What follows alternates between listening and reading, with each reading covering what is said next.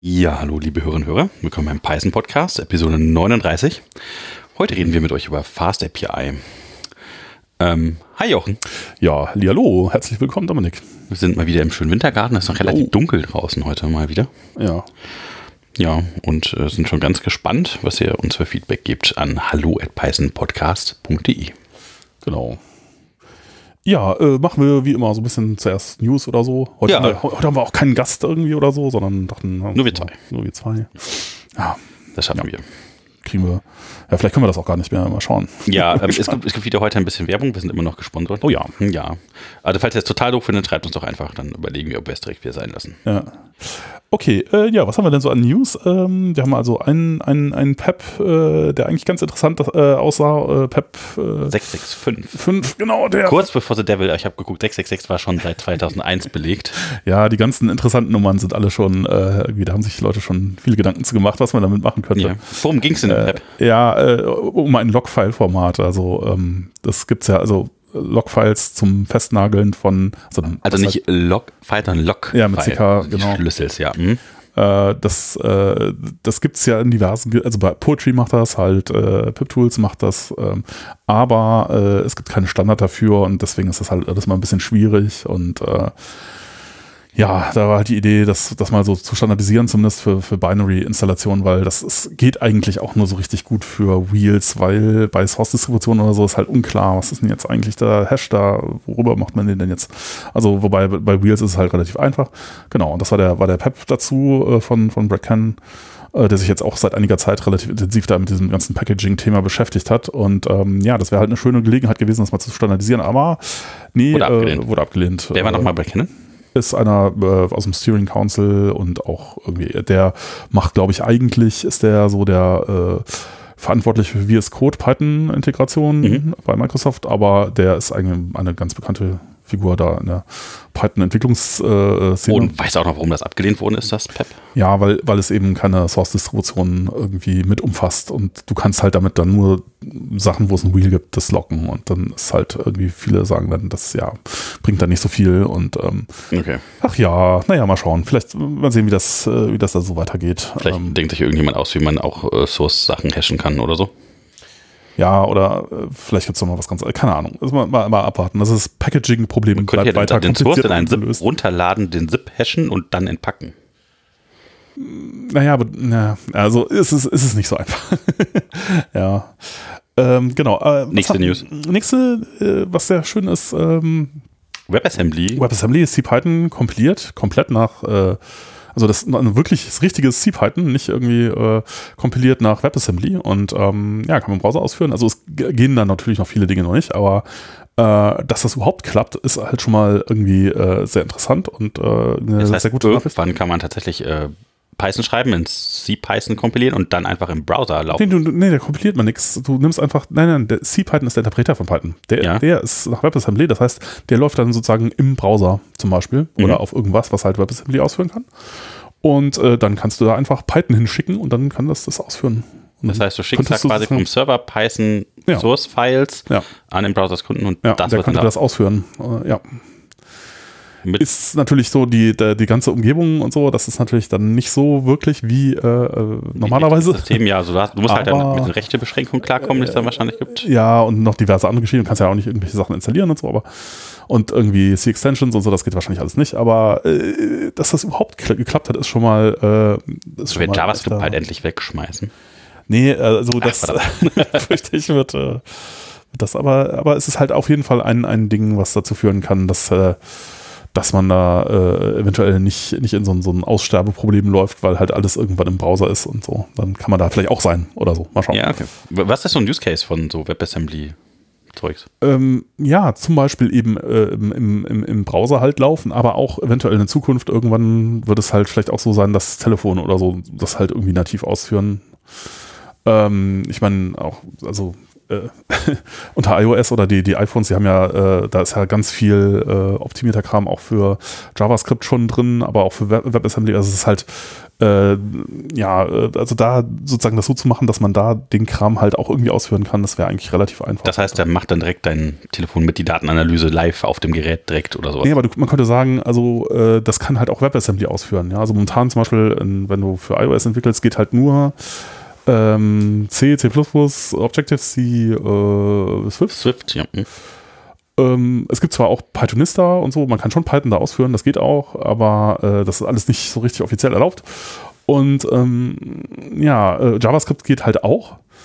Und ähm, vielleicht ist halt irgendwie äh, WebAssembly irgendwann mal so ein offizielles Target ähm, und dann Okay. könnte man auch Python da so wieder reinschummeln quasi. Okay, das nächste Mal überlegen wir Apps für Telefone auf, in Python schreiben. Genau, was- ja was auch, für Apps Was ja auch so ein anderes man- Problem ja. ist. Ne? So, dass dann die beiden Hauptdinge, auf denen Python nicht da ist, ist halt Frontend äh, Web und halt äh, mobile Geräte. Und das sind zwei Kategorien, die immens wichtig sind eigentlich. Mhm, mhm. Und das macht so ein bisschen Angst, dass es halt, äh, dass die Story für Python da nicht so gut ist. Aber äh, gut, dass das in die richtige Richtung geht dann. Ja, genau. Also, viel, äh, genau, Christian Heim ist äh, Hamburger Python User Group irgendwie ein paar Mal gesehen, hat da ganz viel gemacht und das freut mich sehr, dass das irgendwie, dass er da so coole Sachen macht. Ja. Dann ist Black jetzt stable. Black is stable, das ist, ähm, ja, äh, genau, das ist toll. Oder so. manche Leute finden es auch schrecklich, aber ich finde es eigentlich, das ist eine gute Nachricht. Äh, das heißt, man kann sich jetzt darauf verlassen, dass das erstmal eine Zeit lang alles so bleiben wird. Äh, was auch mit dazu gekommen ist, ist Support für Python 3.10 Syntax und so und ähm, ja, eine ganze lange Liste von, von Dingen, die da irgendwie. Und damit ist jetzt auch die DEP, die Django Enhancement Proposal, ah, ja, ja, ja. ja äh, es gab, 8 äh, gültig. Django Enhancement Proposal 8 äh, sagt irgendwie, lass doch mal Autoformater benutzen, aber erst, wenn es stable ist. Und ähm, genau, da Black jetzt stable ist, ist Django jetzt auch äh, quasi mit Black formatiert und ähm, ja. Ja, wir hatten schon mal darüber gesprochen, wie man Black noch so einsetzen kann mit äh, Darker oder äh, Blue, war das? Ja, Blue ist halt dann mit Single Quotes statt Double. Genau, und äh, genau, und Darker ist halt inkrementelles Ja. Black by Commits mit Hooks zum Beispiel. Ja, ja. Ja, gut, Ja. aber äh, genau, Django ist jetzt auch Black. Um, PyTest. PyTest gibt es eine neue Version, 7, seit dem, die, letzte kam irgendwann im Frühjahr letzten Jahres oder so raus. Das ist ein schon großer Schritt. Ich weiß aber gar nicht genau. Also ist nichts, was jetzt irgendwie rausstechen würde, was man sagen kann, oh, das ist ganz toll. Aber äh, kann man ja mal ausprobieren. Also die Information, es gibt jetzt eine neue Version, ist vielleicht da, daran am interessantesten.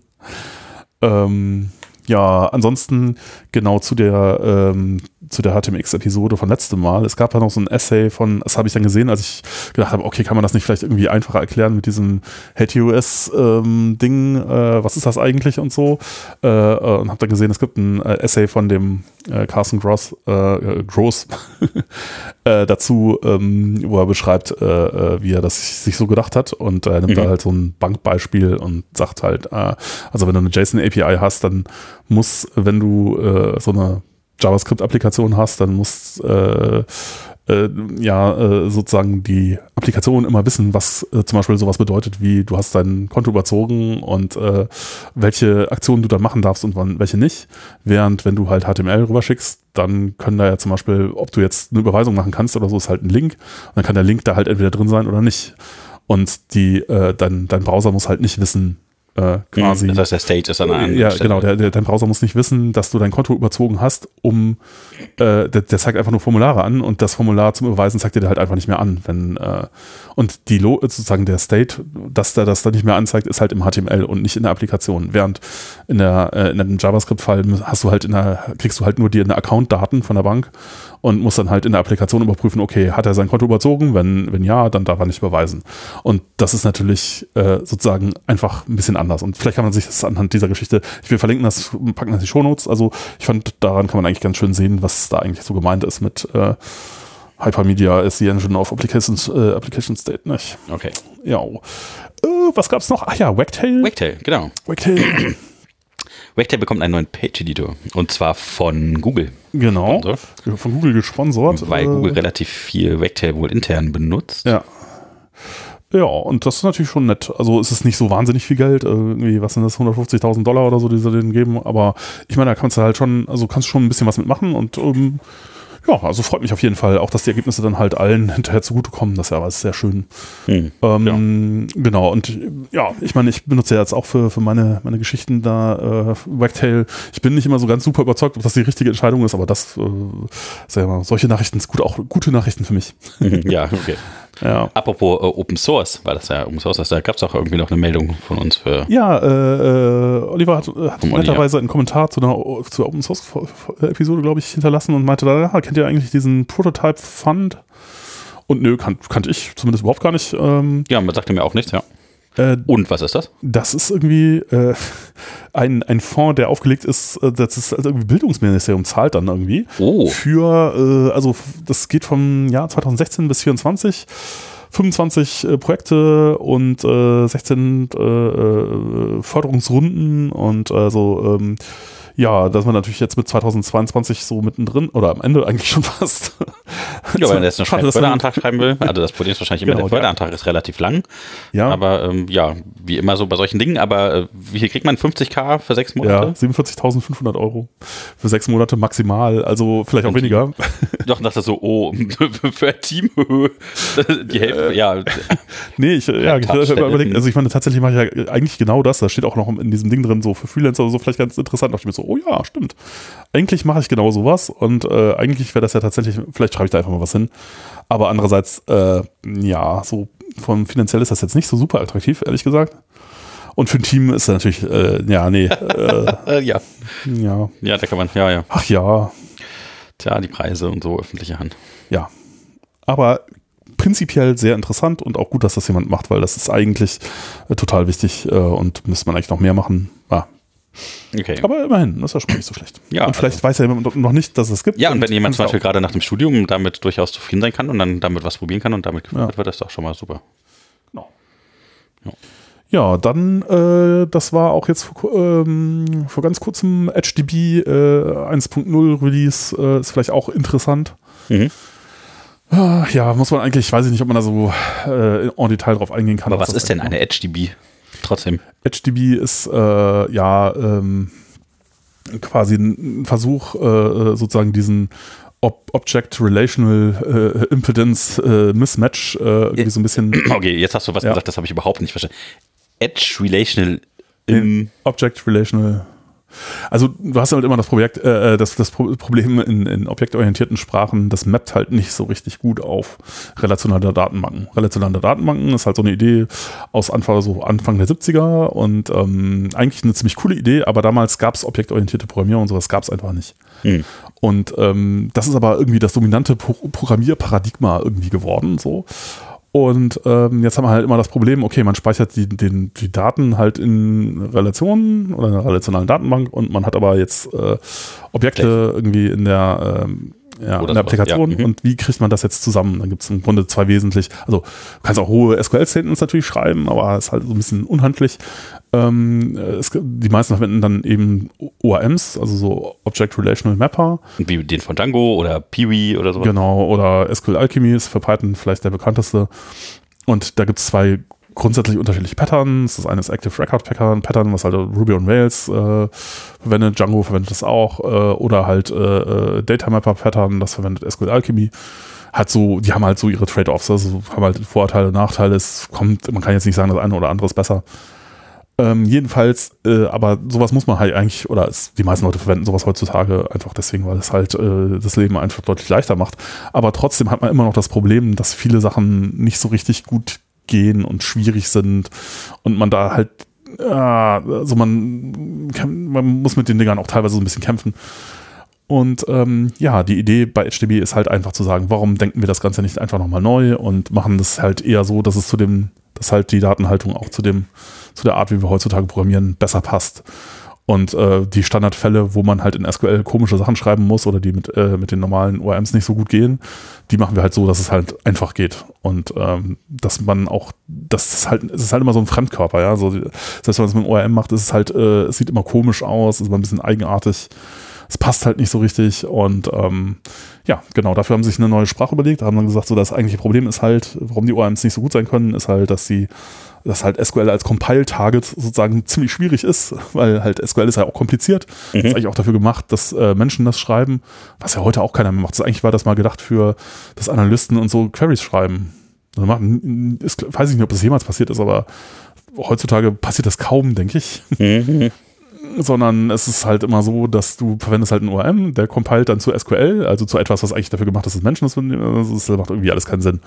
Dann ist es halt auch so, SQL ist nicht so gut composable, du kannst halt nicht irgendwie äh, Schnipsel SQL rumreichen und die dann halt zusammensetzen oder es geht alles nicht so gut. Das sind Gesamtstatements sind irgendwie, ja. Hm. Und genau, all diese Dinge sind halt bei EdgeQL oder so, ist glaube ich dann die Sprache äh, besser sozusagen an. Aber da weiß man nicht so genau. Ne? Das ist halt jetzt gerade eine neue Ankündigung. Die, die okay. entwickeln da schon seit ein paar Jahren dran, aber jetzt ist halt die äh, erste 1.0-Version erschienen.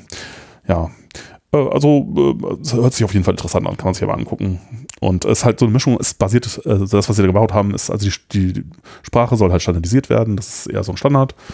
Äh, es gibt aber auch eine konkrete Implementation, die basiert auf ähm, Postgres und äh, quasi ein bisschen Erweiterungen Richtung Graphen, Datenbanken, weil es ja auch mal so ein Ding, ne? Also es ist, mhm. ist, eigentlich gar nicht so klar, warum jetzt relationale Datenbanken gewonnen haben gegenüber den Graphendatenbanken. Und es gibt ja auch noch Graphendatenbanken, Neo4j oder diverse andere, D-Graph äh, Zeugs und ähm, ja, eigentlich will man beides irgendwie haben. Und ähm, in Postgres kann man das ja ganz gut auch abbilden und dann äh, haben sie halt irgendwie so ein Layer über Postgres gelegt und Ah, okay, es ist ja. ein Layer über Postgres. Klingt ja spannend. Ja, ja. Also klingt auch so, als könnte man das mit Fast API gut benutzen. Ja. Ja, ist auch Async, die haben auch, äh, also die, die Leute, die das gemacht haben, ne, die sind, das sind bekannte, bekannte Leute, das ist nicht so, dass das irgendwie aus dem Nichts kommt, sondern ähm, da äh, der äh, CEO, glaube ich, von HDB ist dann auch eine Firma. Das macht das Ganze wieder so ein bisschen, ich weiß nicht genau, die machen halt vor allen Dingen, haben viel Consulting gemacht und haben halt viele Probleme gesehen auch, hm. die, ähm, die man halt normalerweise so hat. Ne? Und ähm, ja, der, äh, der ist, äh, wie heißt der, Juri Selinarov, oh, ich weiß nicht den Namen jetzt, äh, der hat auch äh, irgendwie an den äh, Paps zu äh, Async Await, diese ganzen Geschichten, da hat er hauptsächlich mhm. dran mitgeschrieben. Also der ist halt auch einer der äh, Hauptverantwortlichen dafür, dass wir jetzt in Python irgendwie äh, Keywords für Async und Await, äh, also Syntaxunterstützung für diese ganzen Async-Geschichten haben und ähm, hat da auch viel, ganz viele Dinge implementiert und ähm, äh, Lukas Schlanger hat irgendwie für HGB auch gearbeitet schon und ähm, ja, es ist alles typisiert, genau, das ist auch sowas. Äh, Den letzten Namen hatte ich jetzt auch noch nicht gehört. Welchen?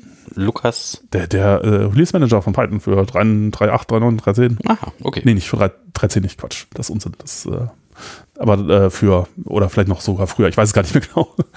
Und äh, der, äh, ja, auch ganz einer, äh, der hat ganz viel zu ähm, Type Annotation Geschichten gemacht. Der hat Black geschrieben, genau. Hm. Ähm, naja, also auch sehr bekannte äh, Typ da. Ähm, und ja, äh, genau, der hatte ähm, und, und Async.io hat halt mit halt auch viel zu tun. Und ähm, die, äh, das ist alles, die haben auch, genau, die haben auch äh, äh, Async PG geschrieben. Das ist halt die schnellste Postgres-Anbindung sozusagen, äh, die es so gibt. Mhm. Ist auch ein ganz tolles Projekt, also muss man sich, äh, ja. Dann haben sie, äh, dann genau, haben sie UV Loop geschrieben, ne? Also das Ding, was halt äh, äh, unter, unter UV Core und so drunter liegt. Mhm. Äh, also eine Stelle im äh, Async.io Implementation, ja, die in der Standardbibliothek ist ja sozusagen nur eine Referenzimplementation, aber die ist halt nicht schnell. Und sie haben halt eine schnelle Version geschrieben. Also ganz viel der Basisinfrastruktur, die man so, kommt da auch aus der Ecke schon. Okay, okay. Insofern, das sind schon Leute, die wissen, was sie da tun. Also, ja. Dann darf man auch ein bisschen Werbung für seine Projekte machen. Genau. Wobei, ja, Firma ist natürlich. Aber ja. Äh, was uns jetzt zur Werbung bringt. no, Moment, Moment, wir sind noch nicht mit den News. Wir sind noch nicht mit den News durch. Ach so. Hast du was Geheimes, das ich noch gar nicht weiß? Äh, äh, also ein, ein Punkt noch, äh, genau, ich habe wieder Podcast gehört, äh, Programmierer hat jetzt auch was über äh, äh letzte Episode, was über Laravel, PHP, äh, PHP äh, Livewire. Das fand ich auch ganz interessant, weil immer so diese Verbindungen finde ich immer interessant, weil die vielleicht nicht so klar sind oder mir nicht so klar waren. Und wenn man das dann weiß, dann ähm, macht das halt das alles schon mal ein bisschen verständlicher. Nämlich mhm. ähm, äh, Laravel Livewire äh, ist auch tatsächlich inspiriert von Phoenix Live View. Uh, ist aber auch schon ein bisschen älter, ist von 2019. Ich dachte, hätte das jetzt gedacht, dass es jünger ist, aber es ist auch schon relativ lange quasi dabei. Also bei diesem Trend, äh, mhm. die Dinge jetzt wieder vom Server aus zu machen. Und ähm, der Autor von Livewire ist der gleiche wie der von Alpine.js. Das ist halt, äh, wer ist der? Caleb, ähm, äh, habe ich jetzt den Namen vergessen, aber hm, irgendwas mit P. Und ähm, Portio oder irgendwie so. Und äh, genau, der hat Alpine.js gebaut und halt aber auch äh, Livewire. Und der wollte eigentlich ja sowas eben wie, wie Phoenix Live View bauen. Und dann ist aber das Problem in PHP, äh, naja, äh, also so ähm, WebSockets, also Phoenix Live View macht das ja über WebSockets. Mhm. Das geht halt mit PHP nicht so richtig, weil du hast halt den Async-Teil in PHP nicht. Also gibt's jetzt auch seit äh, PHP 8.1, das ja auch vor ein paar Monaten rausgekommen ist. Aber äh, es gibt keine Infrastruktur so richtig dafür und die ganzen Hoster können das nicht und so.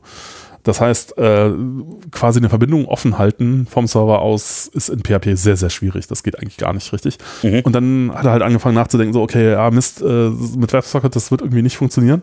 Wie kann man das denn sonst machen? Und äh, die machen das, der macht das auch alles über Ajax-Calls und äh, Pollen äh, und ähm, ja, sie machen so ein bisschen komplizierte Dinge darüber, dass sie halt immer alles mit übertragen, wenn sobald irgendwie ein Ajax-Call gemacht wird. Aber also, was ich daran cool finde, ist, dass das überhaupt geht und dass man den WebSocket gar nicht so unbedingt braucht.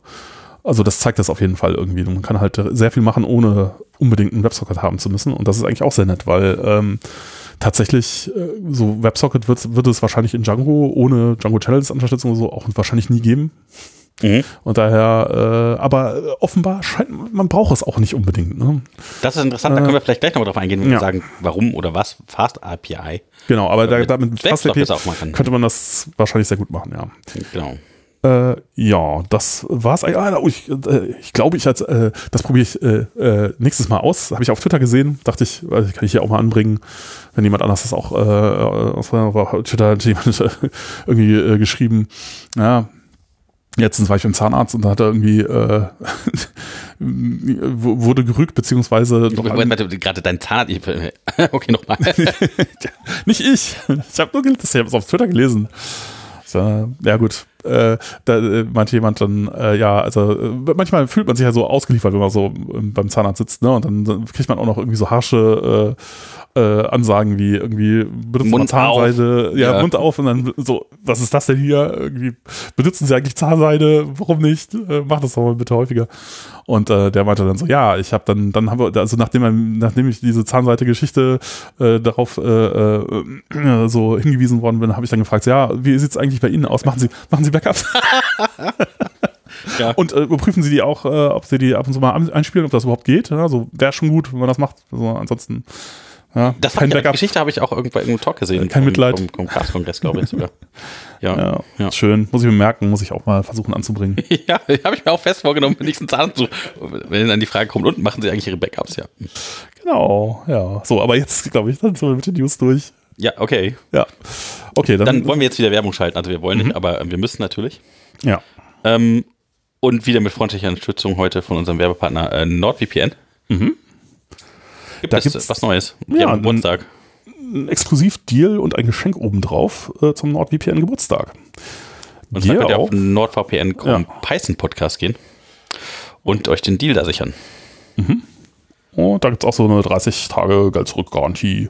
Genau. Hatten wir auch letztes Mal schon. Ja, äh, genau. Ich weiß nicht, äh, benutzt du VPNs irgendwie?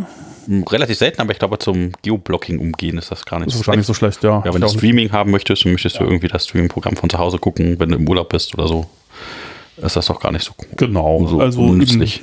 diese, diese Geoblocking-Geschichten oder halt auch eben, äh, wenn man, wenn man sicherstellen möchte, dass die, äh, dass man genug Durchsatz hat und das irgendwie vom lokalen ISP vielleicht nicht unbedingt zu erwarten ist, dann ähm, kann, kann das durchaus, äh, kann das durchaus hilfreich sein. Ne?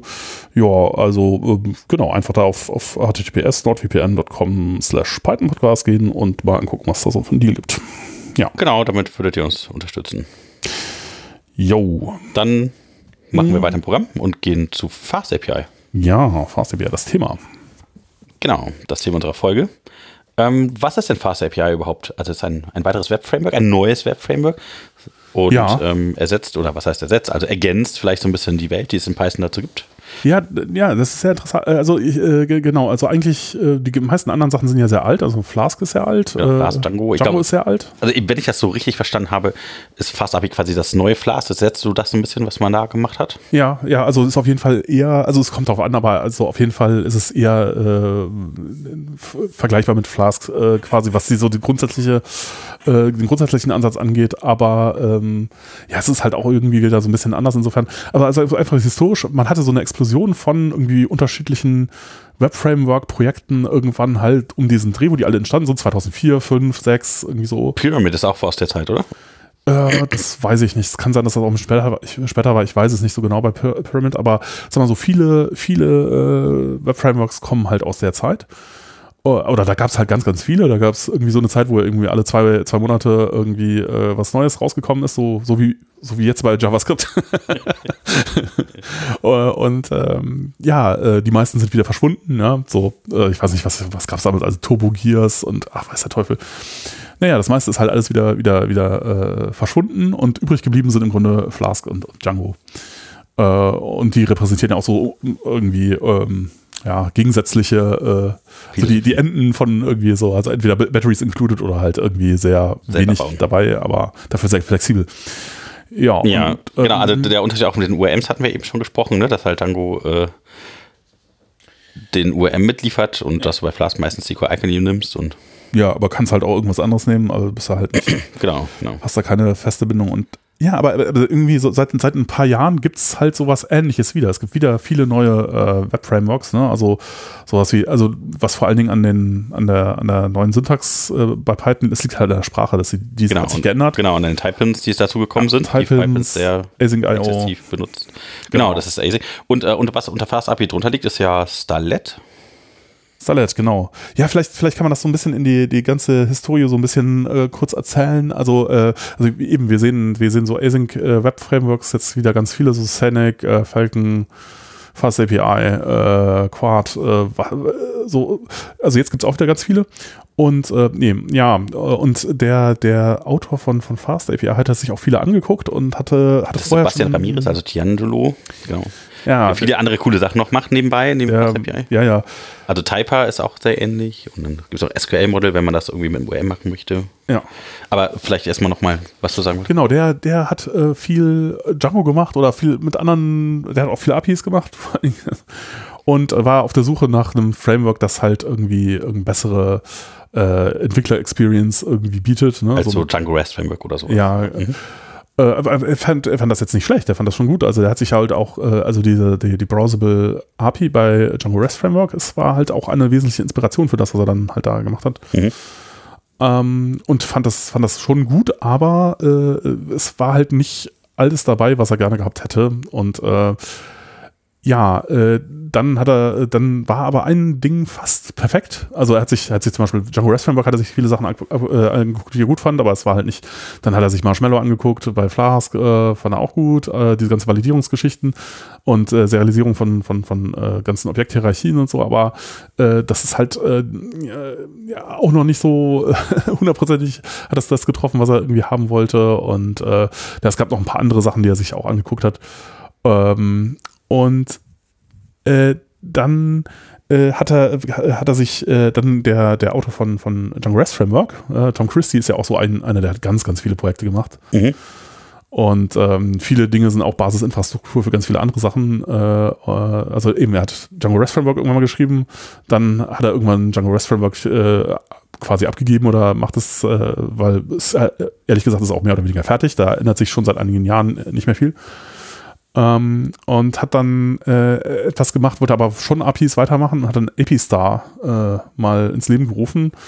Und die Idee dabei war halt auch äh, so ein bisschen irgendwie äh, das so zu machen, dass es halt von der Kommandozeile ausgeht, plus irgendwie im Web, dass es halt alles das gleiche Interface hat mit Typen dran und äh, nativ Async und all sowas. Mhm.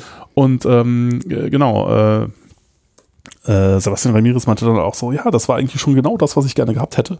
Und dann hat er aber äh, Tom Christie irgendwie angefangen, Starlet zu entwickeln. Äh, also auch ein Web-Framework, aber sehr basisinfrastrukturmäßig äh, äh, sehr auf Async fokussiert und gar nicht mehr unbedingt äh, im API-Bereich. Und API, äh, API-Star ist dann eher zu so einem Schema-Validierungstool geworden. Mhm. Und das heißt, das Ding, was er am besten fand eigentlich oder am besten zu seinen Anforderungen passte, hat plötzlich den Fokus gewechselt und was anderes gemacht und dann dachte so, oh Mist, jetzt, jetzt gibt's nichts mehr. Jetzt muss ich irgendwie, muss ich es, ich wollte es wirklich vermeiden, aber jetzt muss ich es vielleicht auch selber in Webframework schreiben. Ne? Und dann hat er das halt gemacht und dabei ist Fast API rausgekommen. Und dabei hat er, glaube ich, relativ viel auch noch an äh, Pydantic mit rumgewerkelt, wenn ich das so gesehen habe. Ja, genau. Pydantic äh, ist, ist halt eine der Geschichten, die sonst nirgendwo drin sind, die halt da mit dabei sind. genau, weil halt also so Erweiterung von Data Classes halt, dass man so ein bisschen Typen und ja. Modelle hat, dann direkt mit Validierung und so. Aber darauf gehen wir gleich ein bisschen genauer ein, würde ich sagen. Äh, was, also wir haben gesagt, mhm. das ist jetzt ASCII, hast du gesagt. Ähm, das ist äh, Async. ASGI, ja. ja. Äh, was ist denn da eine ASCII-Applikation überhaupt nochmal? die immer die Fragen.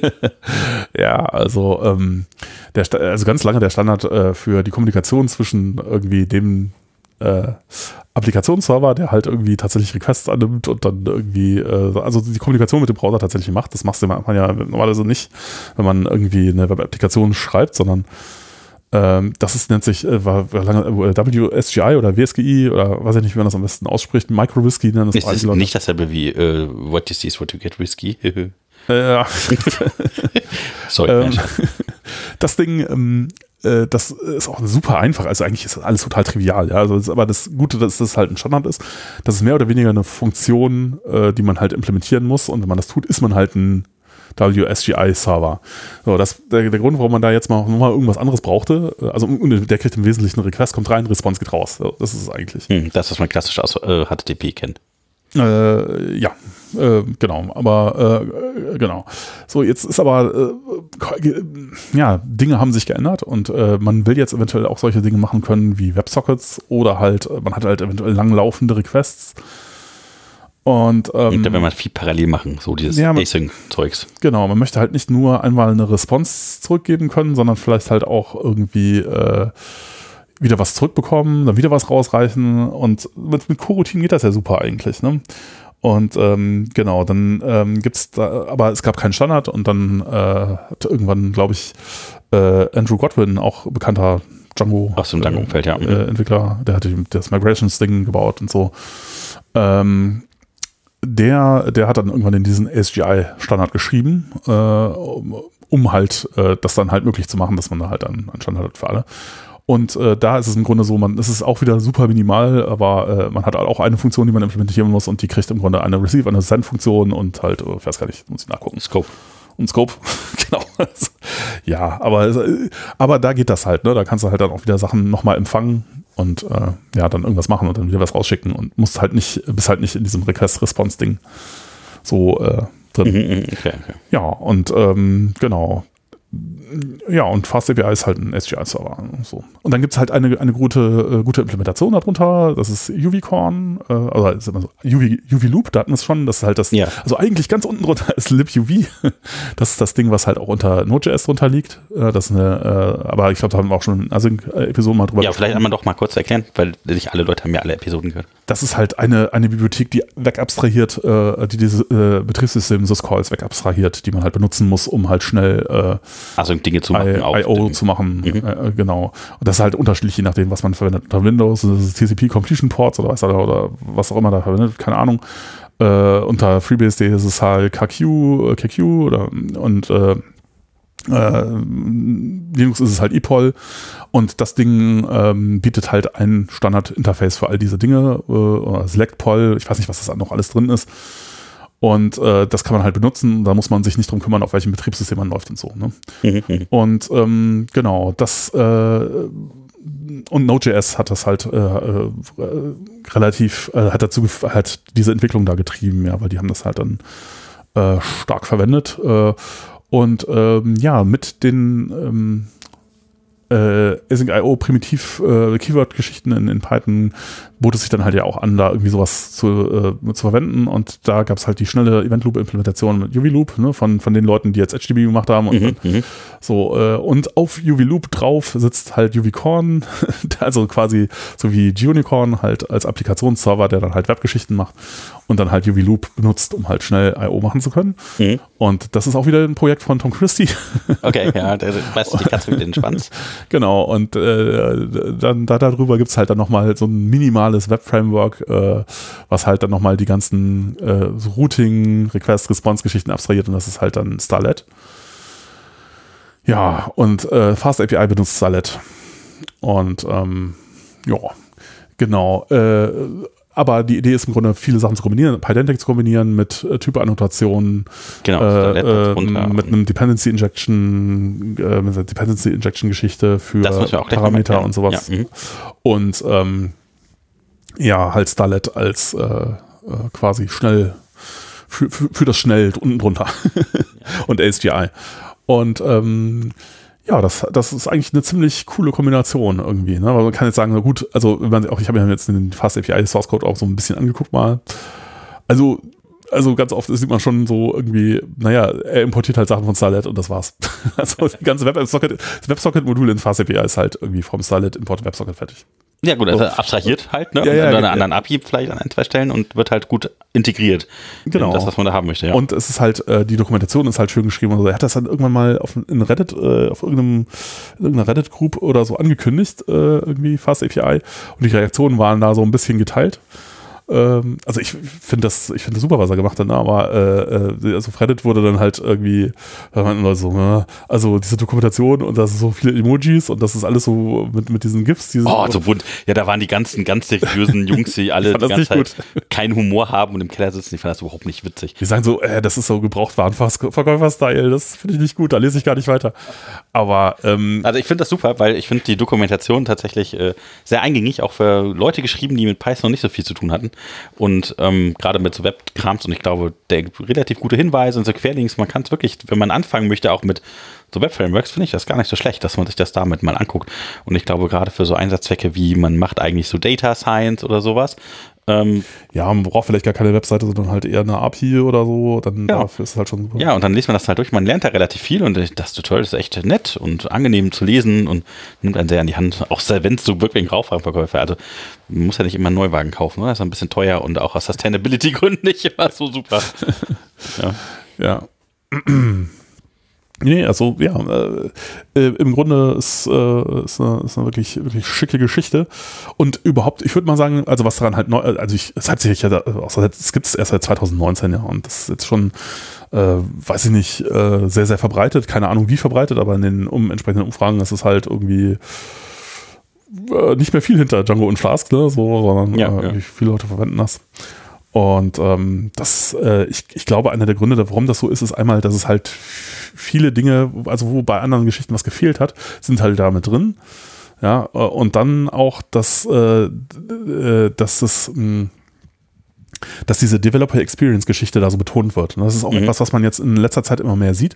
Was ich von früher kenne ich das so nicht. Ja.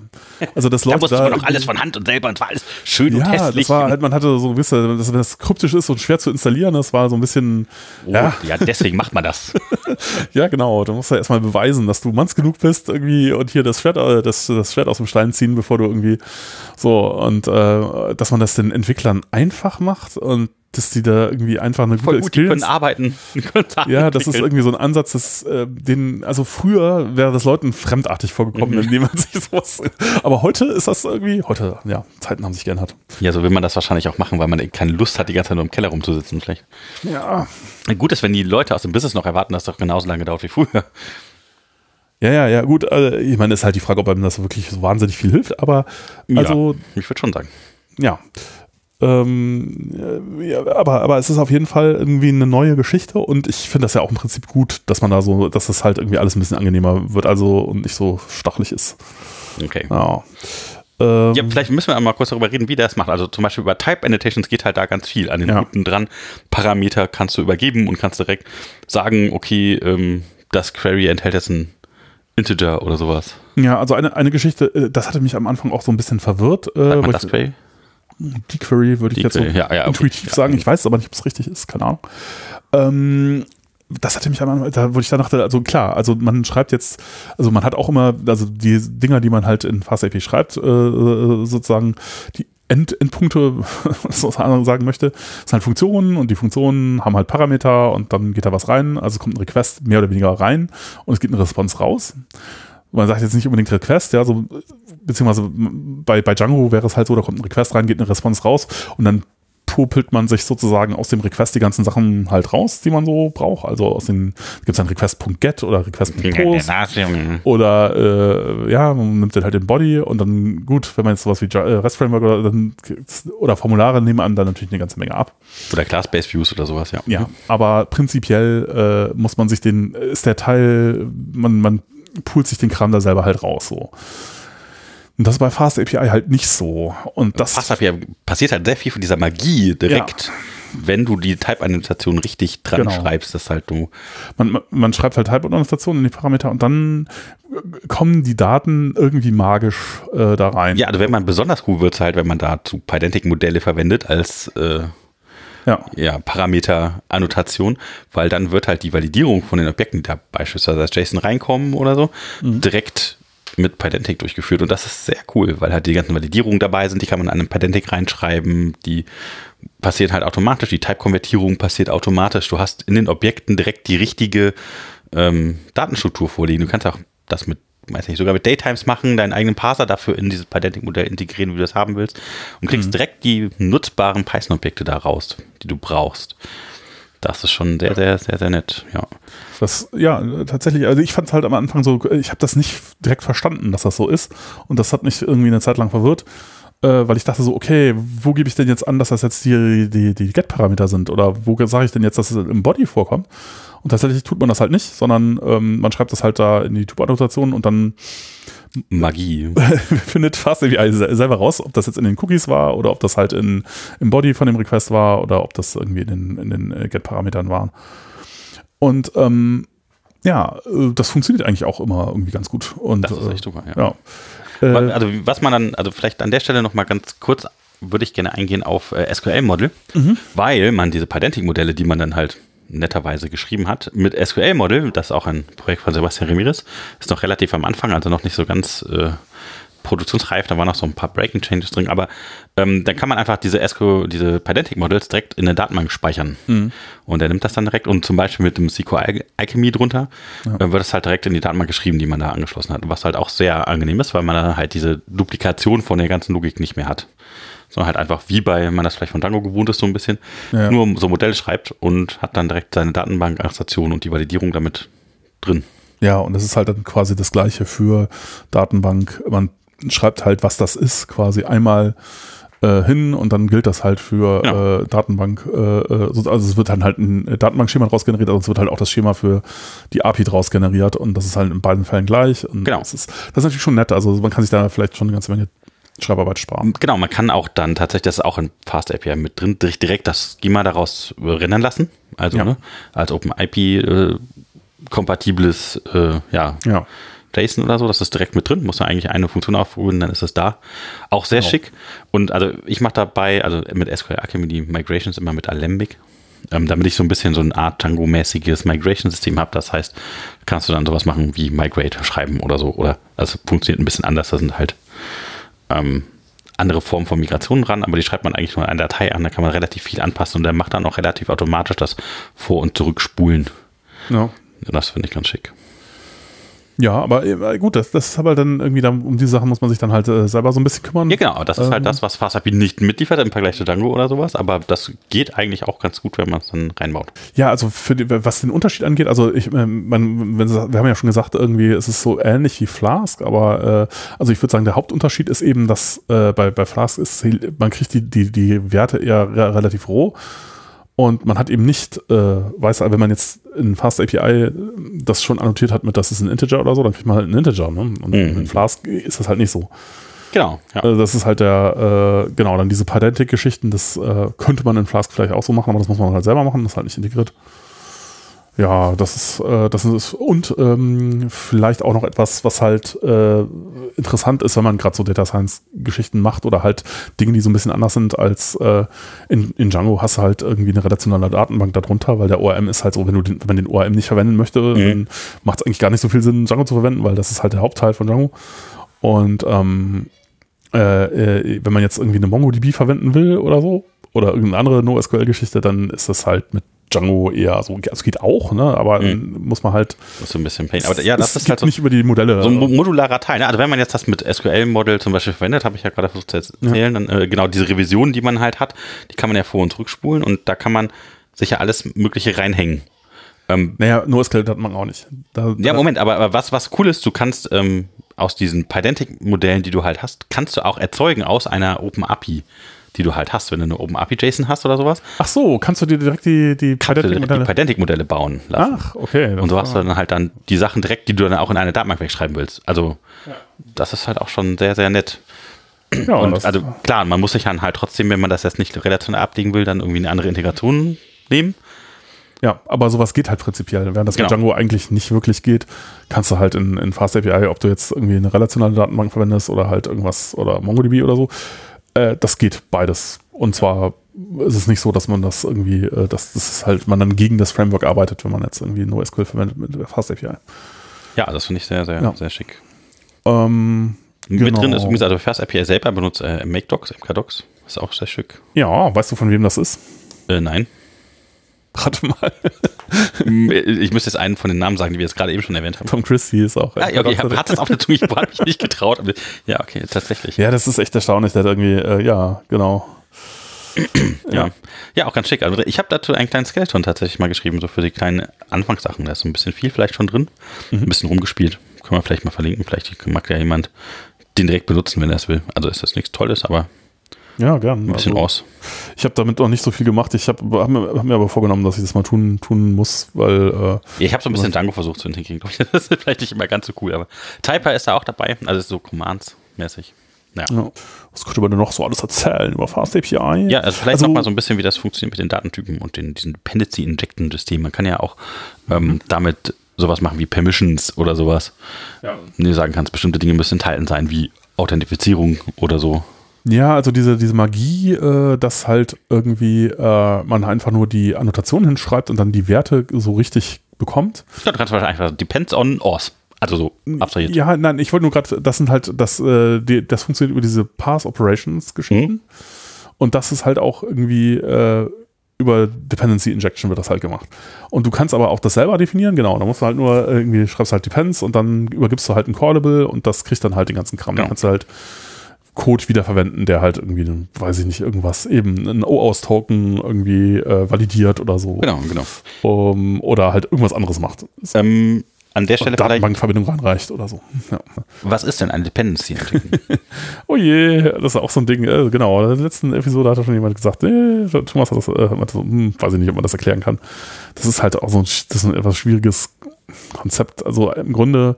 Man ist ein Pattern, kann man das so sagen? Ja, ja, ist irgendwie so ein Design-Pattern, kann man sagen. Also wie, wie man äh, eine, ein Objekt in eine Klasse reingibt, ohne dass man das jedes Mal neu definiert? Oder? Nee, äh, ist eher so, dass du das halt umdrehst, äh, sozusagen, äh, also Dependency äh, Injection ist ein, ein bisschen sozusagen das Ding, wie man, wie man Dependent Dependency Inversion implementiert. Also du willst halt nicht also was du halt nicht machen möchtest, vielleicht ist in deinem in deiner Funktion, die halt irgendwie Request Response macht, irgendwie ein Datenbank-Ding importieren und er, da und dann da was noch machen. Okay. Mh. Also, weil du dann ja davon damit rein quasi. Du hängst, genau. Und dann, mhm. was passiert jetzt eigentlich, wenn du testest? Okay, das heißt, du musst sie mit reingeben, da ist dann alles abstrahiert in diesem Ding genau. Ja, mhm. Und jetzt willst du das aber auch nicht explizit äh, irgendwie da rein, äh, weil du rufst ja gar nicht, du bist ja gar nicht derjenige, der das aufruft, äh, den, äh, den, deine, deine Funktion, die halt irgendwie Request-Response macht, mhm. sondern das wird ja irgendwie aufgerufen. Das heißt, du gibst, übergibst es nicht wirklich, sondern du injectest es. Es wird halt irgendwie automatisch du sagst, Depends on Database Access oder sowas. Genau. Und damit sagst du halt eigentlich, dass du das gerne injected hättest sozusagen an der Stelle. Ja.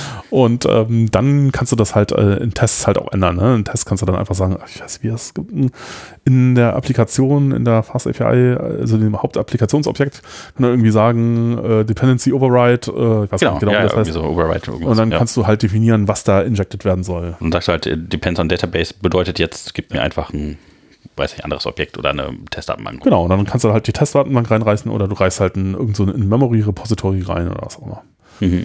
Genau, und äh, ja, das ist halt sozusagen eine Methode, um äh, ja, diese Sachen halt voneinander so zu entkoppeln. Dass du halt nicht, weil, weil also eng gekoppelt wäre es halt, wenn du von irgendwas erbst oder wenn du halt irgendwie das importierst oder so. dann hängst du halt direkt davon ab. Und wenn du es halt so indirekt reingereicht bekommst, dann bist du davon halt so ein bisschen losgelöst. Mhm, mh. Ja. Und das ist halt auch in Flask alles ein bisschen schwieriger. Das ist halt schon elegant gemacht. Wobei, ehrlich gesagt, also ich habe mir den, ich habe mir kurz den Code angeguckt. Ähm, so, also das Konzept ist relativ elegant, aber die Implementation ist ein bisschen. Hm. also da gibt es halt ein, in, in Fast API so diese Dependencies äh, und dann der Hauptteil der Implementation liegt in, in Utils PY und der ist äh, das war schon schwer zu lesen. Also ja.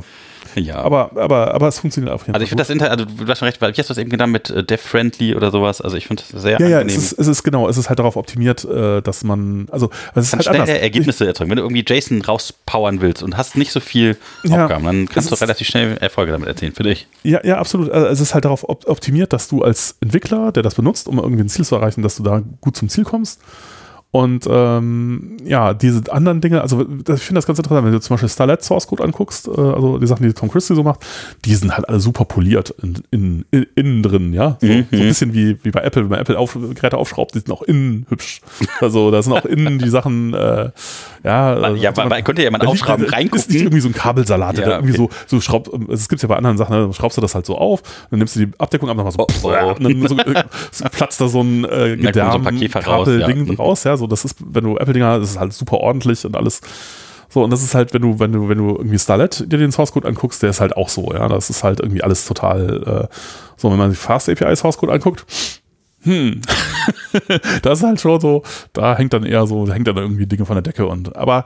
Nee, also ich habe zum Beispiel in meinem Computer, wenn ich ihn aufschraube, da habe ich auch so ein paar LEDs reingebaut, dass das. Äh ja, äh, genau, ist halt auch so ein bisschen Typfrage. Ja, also sind auch unnötig halt, braucht man halt nicht, ne? Punkt. Rennt ja, ja auch ob so. man das jetzt hässlich findet oder hübsch ist. Ja, also äh, wichtig ist halt, dass die Luftzufuhr vernünftig ist, ne? Dass es schön kühl ist und dass das schnell ist. Ja. Ja, äh, genau. Aber äh, auf der anderen Seite wiederum zum Beispiel, ähm, also auch das, auch das wiederum, da ist es halt unterschiedlich. Ne? Also auch der Source Code hat kaum Kommentare oder so, also so, so äh, ähm, Docstrings gibt es fast gar nicht. Ich habe vielleicht zwei, drei Stellen gefunden, wo welche drin sind und Kommentare gibt es eigentlich auch nicht. Mhm.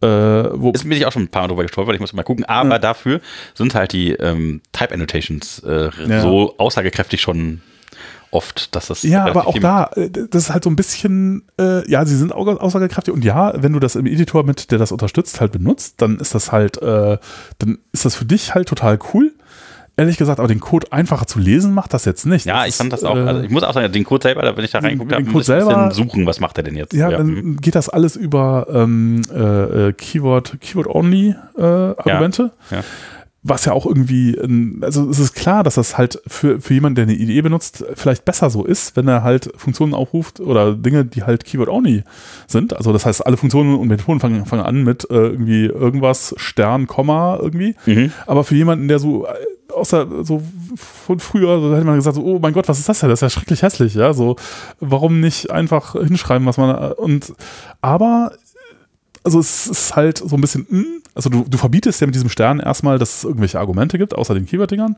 Mhm. Auf der anderen Seite ist es natürlich so, wenn eine Idee dann halt anbieten kann, was du alles auswählen kannst an Dingen, die du da reingibst, ist natürlich für dich irgendwie angenehmer. Mhm. Also sozusagen deine, deine Entwickler-Experience wenn du das in der IDE verwendest, ist halt besser. Aber wenn du das jetzt, wenn du den Source Code liest, ist es eher so ein bisschen igidigit. Ja, so, sag ich mal. Salopp. Ja, ja, ja. Ist halt die Frage, wie man das, wie, man müsste vielleicht damit ist, schnell arbeiten, ne? Deswegen ja, ja. Ja, also ich meine, heutzutage benutzen die Leute halt alle IDEs und das irgendwie sind halt äh, so, gucken halt darüber, was, was der Code denn macht und äh, so. Wenn du dann halt aber mit einem VI da sitzt und äh, den Source Code liest, dann denkst du dir so, was ist das denn? Ich verstehe diese modernen Zeiten nicht mehr. ja. ja äh, hängt es, aber äh, ja. Also, Der, also VI kann das ja wahrscheinlich jetzt auch mit Autocompletion auf den Quarks und so. Kann man, kann man auch alles machen, ja, wenn man da die entsprechenden Plugins richtig konfiguriert hat, was äh, erstmal ein paar Monate kosten wird. Ja, ich habe immer zu wenig Zeit, dann das neben der Arbeit noch hinzubekommen, aber. Ja. Naja, also es, ich finde es interessant. Also es ist, äh, es ist auf jeden Fall irgendwie so ein bisschen, bisschen was anderes und das ist, äh, äh, ja. also ich mag es sehr gerne. Also zum Benutzen mhm. und zum Anfassen, das ähm, gibt einem so ein bisschen Speed auf der Straße. Ja, ja, das auf jeden Fall. Also ich meine, Pydantic ist auch sowas, äh, das ist halt. Das ist echt gut. Das hilft einem enorm. Ich finde auch ehrlich gesagt, also immer wenn ich jetzt äh, so Altklassen äh, im alten Style verwende. Oder ich meine, ich habe ja auch, ich habe auch schon häufiger mal irgendwie Ateris verwendet. Ne? Das war eigentlich auch mal eine Episode. So. ja, ja. Oder, oder Data Classes. Äh, und äh, das macht schon, es ist einfach angenehmer, das so hinzuschreiben, ja? dass halt die, äh, die Sachen äh, als Attribute direkt in die Klasse reinschreibst und nicht in, in, in init und dann das nochmal setzt. Das ist halt immer so ein bisschen umständlich. Ja, ja, das ist so also ein bisschen, ja. bisschen wie äh, die neue Variante von dem Tupel. Auf der anderen Seite äh, muss man, ich habe jetzt nochmal geguckt, weil äh, gab jetzt äh, DDF, äh, da, war, da war ich, du warst, warst du da? Ich konnte nicht, da hatte jemand Geburtstag. Ach ja, richtig. Ja, den kleinen, ja. Ähm, äh, genau, ich habe mir das Video so teilweise jedenfalls angeguckt und mhm. weil mich interessiert hat, irgendwie, weil da äh, Klaus äh, gesprochen hat über äh, wie, wie schnell ist eigentlich Data Class im Vergleich zu einem alten. Genau, der hat rausgefunden, dass Pydantic ein bisschen langsamer ist bei der Umformung von vielen Transaktionen, kann das sein? Nee, der hatte Pydantic gar nicht, der hat nur Data Classes. Achso, dann hatte ich, ich hatte mal so ein Video gepostet, wo das verglichen wurde. Ja. Mhm. Und ähm, ja, also äh, tatsächlich Data Classes sind auch ein bisschen langsamer. Die sind jetzt, die waren früher viel, viel langsamer, sind inzwischen gar nicht mehr so schrecklich viel langsamer. Ein bisschen langsamer sind selber. Und bei Pydantic habe ich es jetzt selber nochmal nachgeguckt, weil mich das interessiert hat, weil ich dachte so, okay, wie, wie schlimm ist es denn eigentlich? Mhm. Und ich, gut, ich habe das jetzt in meinem, äh, ich habe äh, kleine Objekte genommen, mit, äh, wo nicht viel Validierung so drauf ist, aber so, ich dachte, gut, es ist, ehrlich gesagt, kann es dann ja nicht mehr besser werden für Py, äh, Pydantic, äh, sondern es wird eher schlimmer, aber da war der Unterschied schon relativ riesig. Also da ist es halt so beim äh, Deserialisieren, äh, äh, also, äh, also quasi du hast irgendwie sowas wie JSON oder ein Dict. Ich habe immer ein Dict genommen, nicht JSON, weil mhm. ich wollte jetzt nicht die JSON-Library benchmarken, sondern einfach nur von Dict zu irgendwie Objekt. Äh, ist so, dass äh, Pydantic ist halt irgendwie so achtmal langsamer. Also mhm. acht das ist schon und beim, beim äh, äh, Serialisieren, also von Objekt zu, also Objekthierarchie zu irgendwie Dict, ist es halt sogar irgendwie 20 mal langsamer. Und das ist natürlich schon, also es kommt drauf an. Also, Bei ähm, was ist, wird das dann relevant? Das ist vielleicht genau, das ist halt die Frage. Äh, das ist halt, äh, also ich meine, irgendwie serialisieren von äh, irgendwie 100 Objekten, ich weiß, ich weiß jetzt gar nicht mehr genau, bis ich jetzt nachgucke, aber es war halt irgendwie so, das ist halt äh, für einzelne Objekte so ein paar hundert Nanosekunden wenn, bei, bei Nativ äh, und Pydantic ist halt dann so, geht in den Mikrosekundenbereich. Ja, also weiß ich nicht, kostet dann halt irgendwie vier, fünf Mikrosekunden das ist alles relativ egal, solange das nur ein paar Objekte sind. Wenn du jetzt aber sagst, du sind 100 oder 1000, bei 1000 kann es sein, dass schon bist du möglicherweise schon bei ein paar Millisekunden halt. Ne? So ein paar Mikrosekunden ja, ja. mal 1000 sind das bei Millisekunden. Und ein paar Millisekunden merkst du dann vielleicht in der Latenz schon irgendwie. Äh, und es macht natürlich auch mehr CPU-Last. Was ja, wenn du viele Sachen parallel machen möchtest, dann darfst du ja nicht CPU eigentlich. Das heißt, wenn wir über so Millionen Datensätze reden, irgendwie die gleichzeitig prozessiert werden würden, dann muss man vielleicht auf seine Geschwindigkeit dann doch mal gucken, ob man das. Es kommt halt dann auf die Gesamtzahl der, äh, der Dinger an. Ja, ob du jetzt irgendwie tau äh, 1000 Dinge in einer Liste serialisierst oder deserialisierst oder äh, 1000 mal ein Ding gleichzeitig, ist ja egal. Mhm. Äh, aber das Problem ist halt, die CPU-Geschichte äh, ist halt äh, dann, ja, ist halt die, die die macht alles irgendwie dann lang, halt langsamer. Das, sind halt die verwöhnten Generationen, die einfach mehr Hardware auf ein Problem schmeißen. Kannst du natürlich dann auch machen, ja. Also, aber also da muss man schon so, sollte man sich vielleicht klar sein, dass es, äh, dass es halt, dieser Komfort kostet halt auch ganz schön. Wobei, ich weiß es nicht genau, vielleicht habe ich es auch noch irgendwie falsch bedient, äh, das kann auch sein. Und vielleicht gibt es da auch noch irgendwie äh, ähm, Geschichten, wie man das schneller machen kann, dass man halt irgendwie noch was, äh, ich, ich, weiß es nicht, vielleicht hat das noch irgendwelche äh, Dinge, wo man das importieren kann, wo dann irgendwas zu Zeiten kompiliert wird oder äh, wo Zeiten zu C oder ich weiß es nicht genau. Äh, aber äh, also wenn man wenn man ähm, das verwendet, sollte man sich vielleicht schon klar sein, dass es unter Umständen ein gutes Stückchen langsamer als die, als die alte Art, das zu machen. Ne? Mhm, mh. Aber ist auch viel komfortabler. Also insofern, die meisten haben ja auch keine Last und haben auch nicht viele Objekte. Insofern ja, für die ja. ist das alles viel besser. Ja, ja, ich habe gestern letztens noch wieder jemanden gehabt, der kein Python konnte nicht mehr. Ja, ich habe gehört, das ist voll langsam. Da war das erste Argument. Ja, das äh, hören immer viele, aber es ist halt äh, die Frage, was das denn bedeutet und in welcher Hinsicht langsam und so. Das muss man dann halt so ein bisschen auseinander dividieren. Und äh, ich, also meine Ansicht dazu ist ja so, wenn du, wenn du mir genau sagen kannst, was du haben willst, dann kann ich dir sagen, wie du es hinkriegst. Insofern, und dann kannst du so schnell sein, wie du sein willst. Also ich kann mir nicht vorstellen, dass du dann mit irgendwas anderem sehr viel schneller bist. Äh, äh, ja, ja, ich glaube, das, äh, das ist halt wahrscheinlich der Punkt, dass die Leute gar nicht den Anwendungsfall genau verstehen und warum ja. Python dann da vielleicht langsamer ist, wenn man es falsch macht. Wenn du keine so. Ahnung hast und irgendwas machst und äh, dann kann es sein, dass es hinterher langsamer ist, ja. Das stimmt. Ja, genau. Aber das stimmt halt auch für alles andere. Also insofern. Ja. ja. ja. Äh, genau. Ja, was ja also schöne Sachen, also um tatsächlich, wenn du irgendwie einfach sagst, du hast irgendwie, willst einen Dick draus geben, ist das direkt JSON und so, also FastAPI ist schon irgendwie eine schöne Sache für sowas, ich mag das. Ja, genau. Ähm, ah, vielleicht diese ganze Async-Geschichte, äh, äh, genau, normalerweise sind halt, äh, oder was heißt normalerweise, aber üblicherweise hast du ja dann, also wenn machst du ja dann Async, äh, definierst du dann Funktionen als Async und so, und dann kann das alles schön äh, äh, sozusagen zumindest IO-mäßig parallel gemacht werden. Äh, jetzt hätte ich mal eine Frage. Ich habe eine ganz fiese, gemeine Frage. Okay. was macht eigentlich, was, du kannst aber auch in, in Fast API ja äh, Normalfunktionen so definieren. Oder wenn du auf die Datenbank zugreifst, dann ist es ja auch synchron alles. Mhm. Und dann kannst du ja eigentlich nicht mehr Async, äh, deine Funktion Async definieren oder Wait sagen, sondern dann musst du das halt so aufrufen. Und das funktioniert ja auch einfach so. Mhm. Wie macht, äh, oder was, warum geht das eigentlich? Oder wie macht äh, äh, Fast API das eigentlich, dass ähm, wenn du, äh, wenn du jetzt ganz viele, sagen wir so, es kommen ganz viele äh, Requests parallel rein, sozusagen, und jetzt hast du da diese Funktionen, die synchron sind, die sind ja nicht als Async irgendwas definiert. Mhm. Und äh, die blockieren also, sie blockieren ja alles andere. Wie kann es denn sein, dass Fast API dann trotzdem nicht viel langsamer wird? Was es tatsächlich nicht, nicht wird.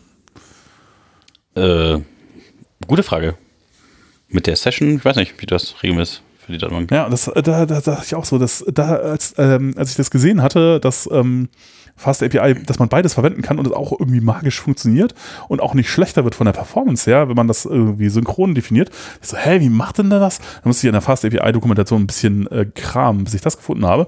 Und über zwei, dreimal, äh, es geht irgendwie Concurrency, Parallelism gibt es einen, einen, äh, einen Teil in der Doku und dann kommt, so die erste Warnung jetzt ab, hier wird es aber technisch und dann kommt noch eine zweite Warnung ab, hier wird es aber wirklich fies technisch und dann nach der dritten, wo dann steht, also das dürfte jetzt nur wirklich überhaupt niemanden mehr interessieren, da steht dann, wie es wirklich funktioniert. Äh, jetzt musst du spoilern. Naja, also äh, tatsächlich, was Fast API macht, ist, ist äh, benutzt einen Threadpool, um die Sachen dann halt äh, irgendwie concurrent, äh, synchron abzuarbeiten. Also synchrone Funktionen landen im Threadpool, der das dann macht. Ah, okay. Das geht auch. Also du kannst ja auch Threads verwenden, um halt äh, also zu machen. Mhm. Ja, deine I.O. zu multiplexen. Und wenn man das richtig macht und ja, Fast API importiert dann Threadpool aus Salad, dann funktioniert das auch schnell. Also ja, aber wenn man halt äh, sozusagen wirklich ressourcenschonend äh, äh, das machen will, dann macht es schon Sinn, da Async-Geschichten, äh, Funktionen zu verwenden. Ne? Dann ist es halt direkt, direkt nochmal irgendwie ein Stückchen eleganter. Noch schicker. Ja. Und dann ist es halt Coroutine und nicht. Threads sind ja schon immer haben noch ein bisschen mehr Overhead als äh, so. Ja, ja.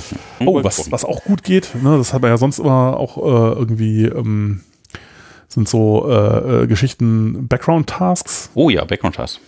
Ist ja relativ easy, ne? Ganz, ja, ganz einfach. Ist auch einfach so eine Queue haben und dann geht's rein, sagst du, was ist das, Dekorator? Oder eine Dependency, die du reingibst, Background hast und dann hängst du was rein.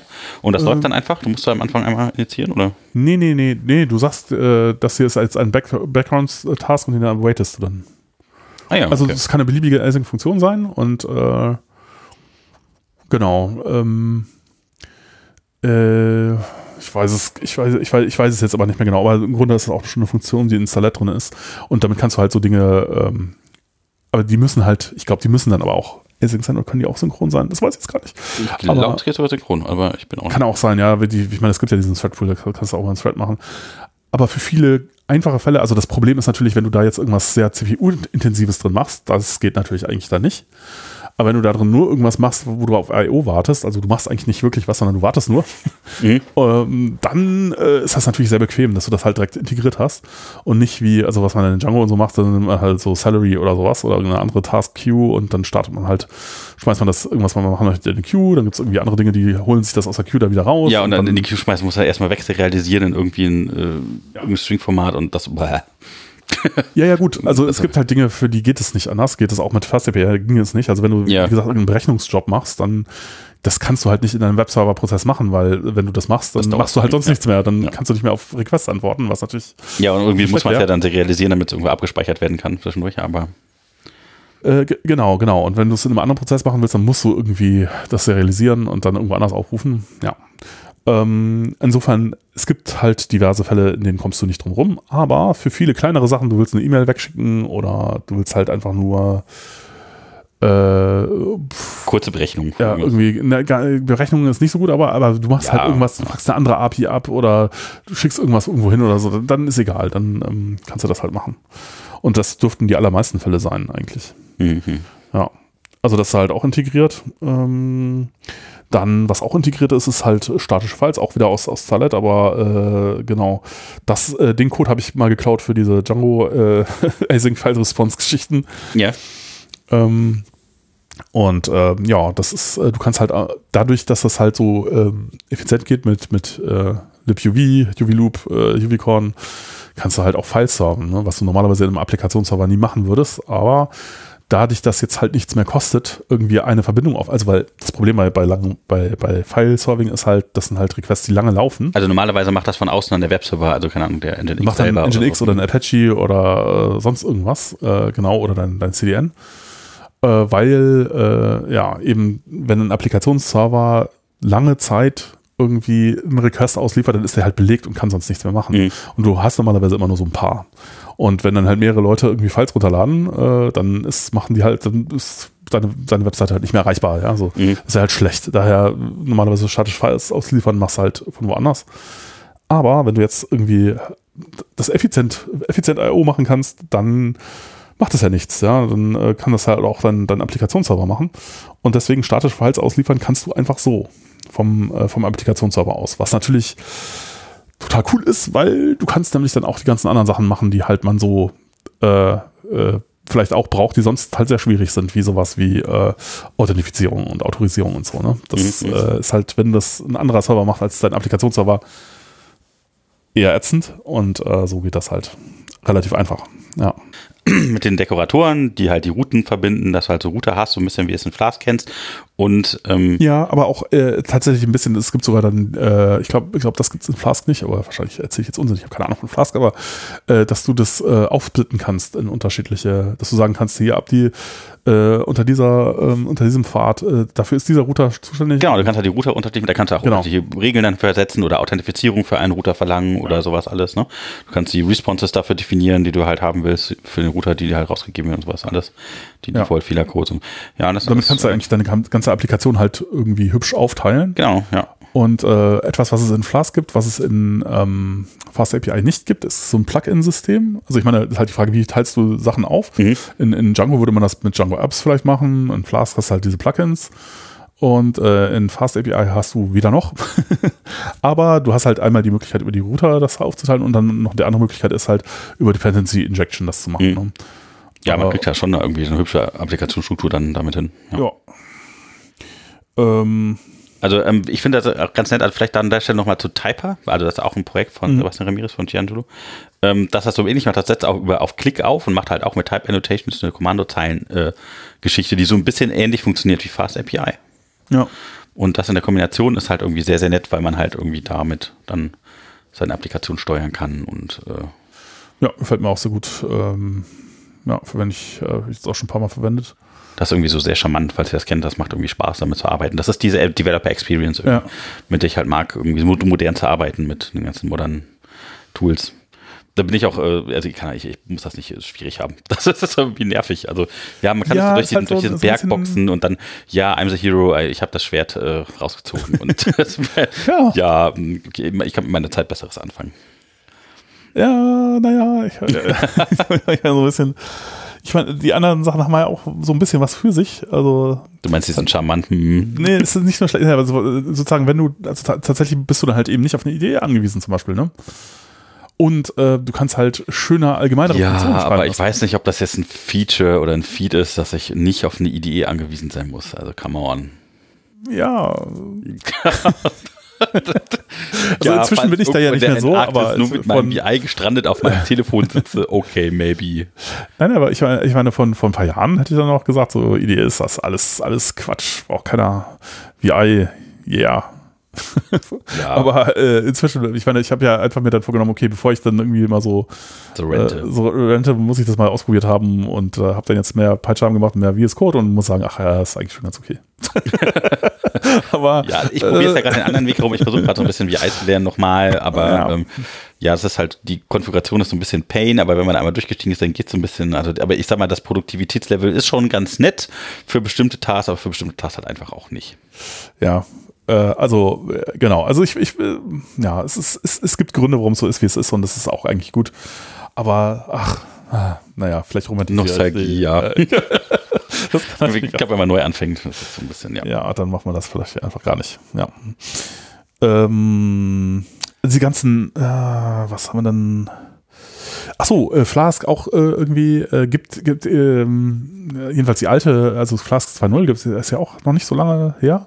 Mhm. Äh, das kann auch SGI, aber Flask war sehr stark an, an WSGI äh, dran gebunden mhm. und deswegen ist eigentlich also, der, also Flask unter 2, das wird mit SGI nie funktionieren. Das ist immer fest auf. Ja, deswegen nimmt man ja neue Software. Genau, also insofern, das, das ist halt sowas, wenn man jetzt irgendwie was mit WebSockets machen wollen würde.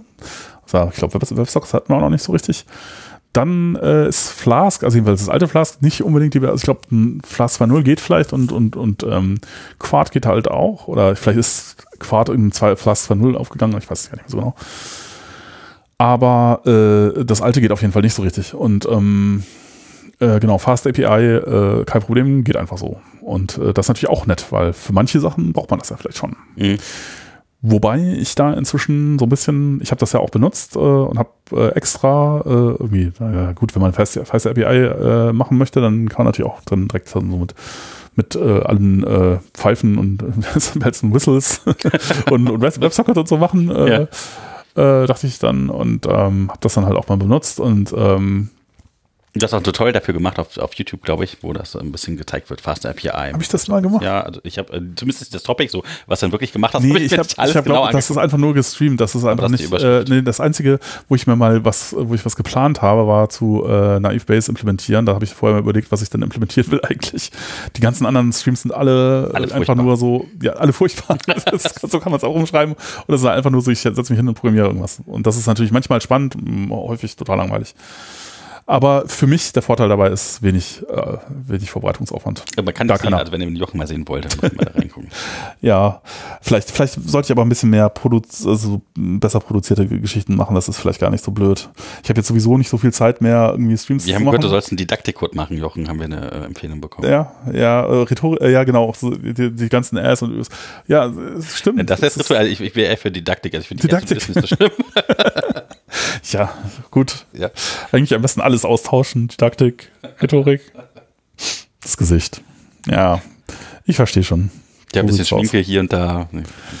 Äh, ja, also jetzt, ich, ich komme sowieso nicht mehr so häufig zum Streamen, daher, oder habe das auch noch nicht geschafft, irgendwie ein Schedule hinzukriegen, wo der irgendwie funktioniert daher vielleicht mache ich das einfach so. Dann habe ich ja in der Zeit, wo ich, ich bereite ich vielleicht was vor und dann mache ich das halt irgendwie mal ein bisschen besser vorbereitet und dann halt seltener. Das einmal die Woche vielleicht, reicht vielleicht. Einmal die Woche oder alle zwei Wochen oder sowas und dann halt ja. dafür aber vielleicht irgendein Thema ein bisschen fokussierter okay. und ja, muss man gucken. gut, der kann auf der Gäste einladen wie mich.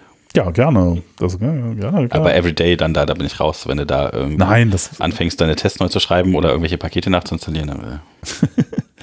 ja. Ich meine, ist ja auch mal nett zu sehen, ja. Genau, also, war, wir, wir haben jetzt davon 100 Folgen oder was äh, archiviert auf unserer Podcast-YouTube-Seite. Ja. Da war schon einiges. Ja, ja, schon einiges. Ja, klar. Ähm, äh, genau. Äh, äh, was hatte ich denn noch? Ach genau, Web WebSockets, genau. Da, ja. Dafür hatte ich ja WebSockets so ein bisschen verwendet und ähm, ja, also ich dachte so, okay, wenn man das denn verwenden kann, das ist doch einfach voll cool, dann machen wir das doch einfach so äh, und inzwischen, das geht tatsächlich ganz gut mit Fast API. geht auch sehr gut, ja. Also wenn man so einen Anwendungsfall dafür hat. Aber diesen Websockets, der ist prinzipiell auf die Nerven gegangen, habe ich gemerkt. Nee, prinzipiell, also, also es war schwieriger, als ich jetzt gedacht hätte. Ich bin da auf viele Dinge gestoßen, wo ich schon das Gefühl habe, so, war ja, das ist gar nicht so einfach. Und ähm, also fängt halt schon, also und zwar nicht nur auf, also auf der Serverseite muss man halt aufpassen, ne, wenn man da halt irgendwie was verwendet, was halt nicht gut damit klarkommt, dass man halt immer eine Verbindung offen halten muss. Mhm dann äh, ist halt schlecht. Also wenn, wenn man halt irgendwie so sich darüber keine Gedanken gemacht hat oder sowas und dann wieder da irgendwie hin. Und benutzt halt einfach WebSockets einfach so, dann äh, kriegt man Probleme. Mit FastAPI geht das, aber naja. Und dann ist halt die Frage, wie gut kann man das so verwenden? Äh, das geht mit FastAPI oder äh, geht auch ganz gut. Und äh, dann ist aber noch die Client-Seite ist auch schwierig. Ist halt nicht so richtig einfach, weil was passiert zum Beispiel, wenn jetzt dein Server, die Serverseite sich neu startet? Hm. Du musst eine neue Verbindung bekommen. Ja, du musst halt retryen, weil ansonsten, ja. wenn du einfach nichts machst, dann ist die Verbindung halt weg. Und oh, das bedeutet. Weg, tot, aus. genau, du kriegst einfach keine Updates mehr. Aus dem Haus, danke, nein, das war's, tschüss. Ja, das heißt, du musst reconnecten. So, jetzt funktioniert der erste Reconnect vielleicht nicht. Dann, okay, vielleicht noch einen zweiten. Dann gibt es halt unterschiedliche Sachen, die auftreten können. So, auf die musst du irgendwie reagieren. Dann, und dann wird es halt. Quota exceeded. Ja, dann, ja, du, auch auf Serverseite auch wieder so ein Problem. Du musst halt dann die Sachen du weißt ja nicht unter Umständen, wo du dann landest. Ja? Also entweder du hast nur einen einzigen Prozess, das ist aber vielleicht dann doch ein bisschen wenig, oder äh, du musst halt dafür sorgen, dass die alle gleich sind, irgendwie in gewisser Weise, dass du auf alle connecten kannst und dass immer das Gleiche dann passiert. Ach ja, äh, aber äh, so wirklich, ähm, also, also was dann wirklich so ein bisschen so Softwarearchitekturproblem wird, ist halt sowas wie, ähm, du kriegst jetzt die unter unterschiedlichen Informationen rein, halt einmal über einen Websocket, kriegst du halt irgendwelche Events, dass irgendwas passiert ist. Du holst aber auch manchmal Sachen. Und manchmal sind das ja die gleichen Informationen. Nur im einen Fall holst du sie halt über irgendwie eine, so eine HTTP-JSON-API und im anderen Fall kriegst du es halt über einen Websocket rein.